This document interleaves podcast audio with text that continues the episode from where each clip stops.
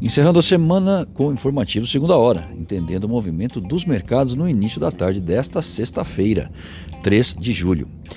Dow Jones Futuro em baixa de 0,6%, porque hoje é feriado nos Estados Unidos.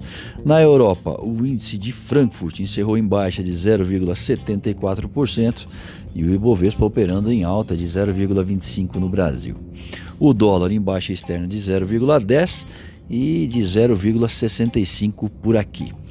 Bom, com o baixo volume de negócios sendo observado devido ao feriado nos Estados Unidos, os mercados se pautam aí no forte crescimento do setor de serviços chinês e na recuperação do mesmo setor lá na zona do euro, acreditando que a economia global pode conseguir aí um impulso que a ajude a restabelecer-se mais rapidamente. Lembrando que ontem o payroll mostrou melhora na criação de empregos nos Estados Unidos. Na outra vertente, o aumento de novas infecções no país ainda traz o componente da incerteza em relação ao cenário futuro. O Banco Central realizou, o Banco Central brasileiro, realizou rolagem de vencimentos de swaps nesta manhã e num dia onde o giro é baixo, isso exerce alguma influência nos negócios. Eu sou Alessandro Faganello, desejo uma ótima tarde a todos e espero vocês para abrir o mercado através do boletim Primeiro Minuto na segunda-feira.